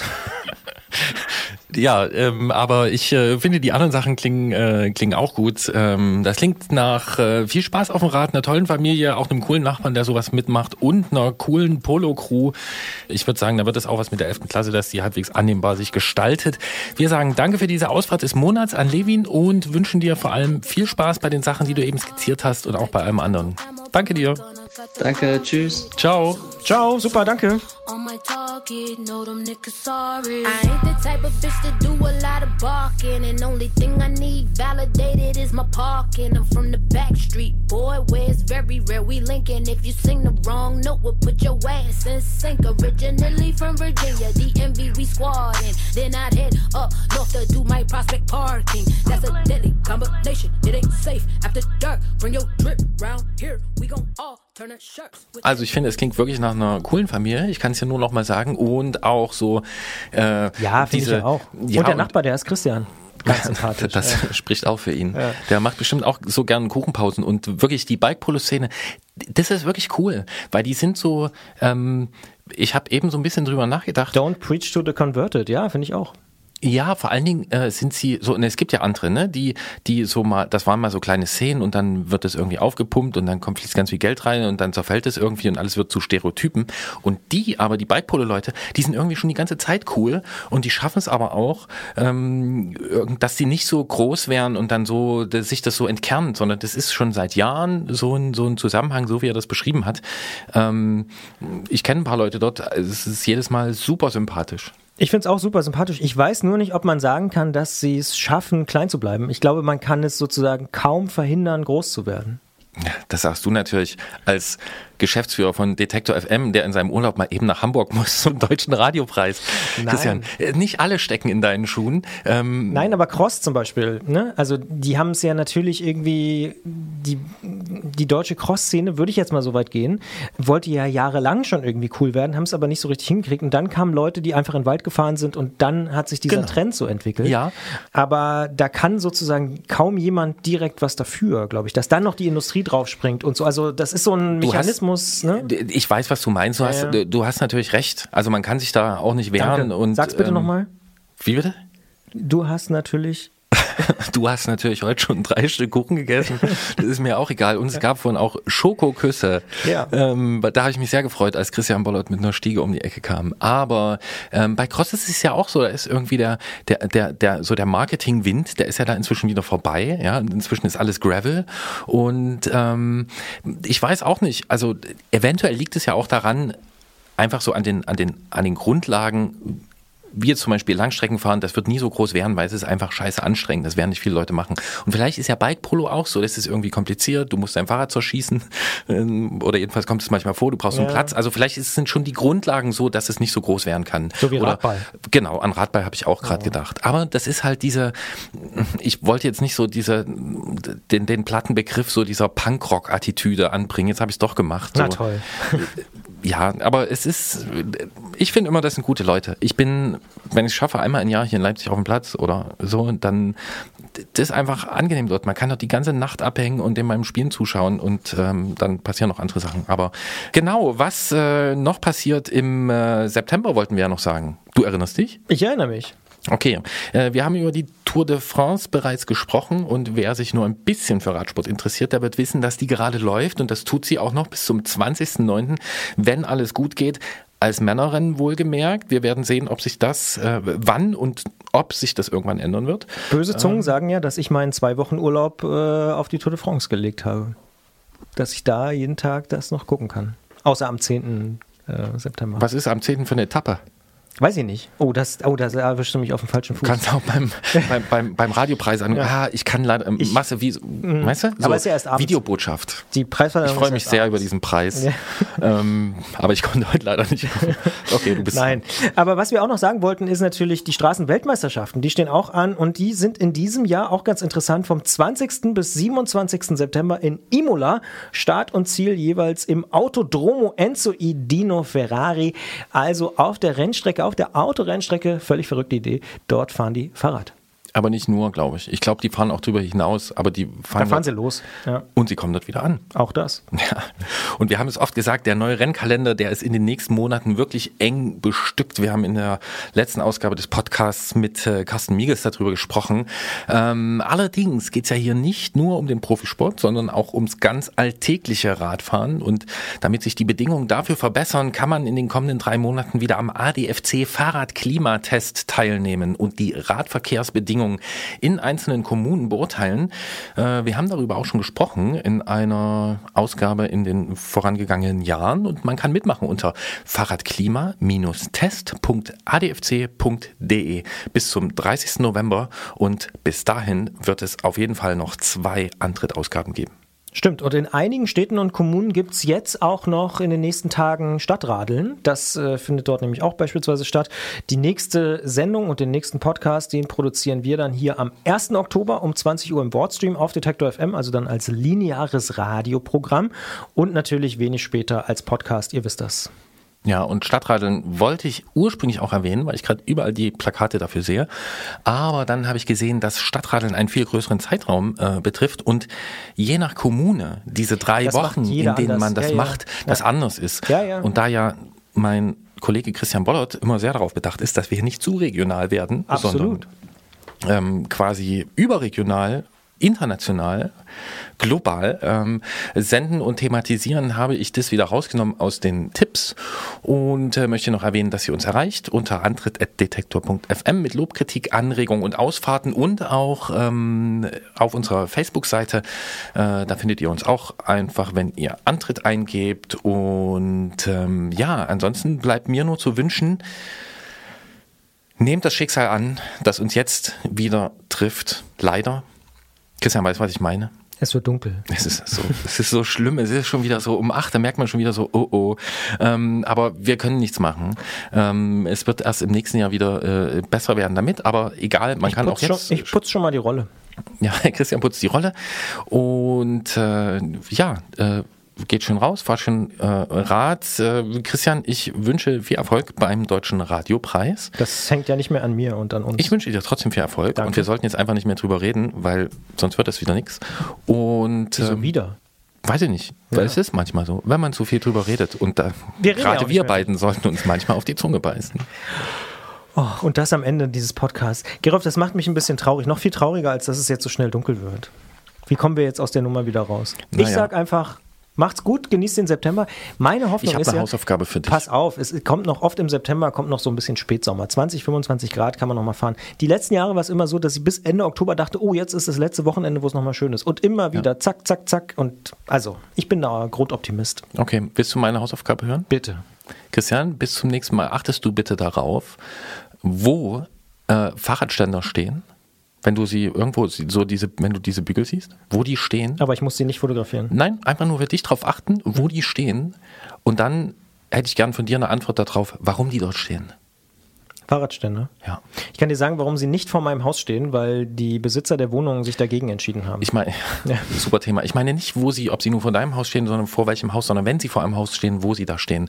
Meine Dauerbeobachtung ist mir irgendwann aufgefallen, das ist jetzt sogenannter Cliffhanger für die nächste Sendung. Darüber müssen wir reden. Ich habe da viele Fragen. Okay, jetzt wünsche ich einen schönen September. Und ich gucke genauer hin und wünsche euch das auch. Tschüss. Ciao.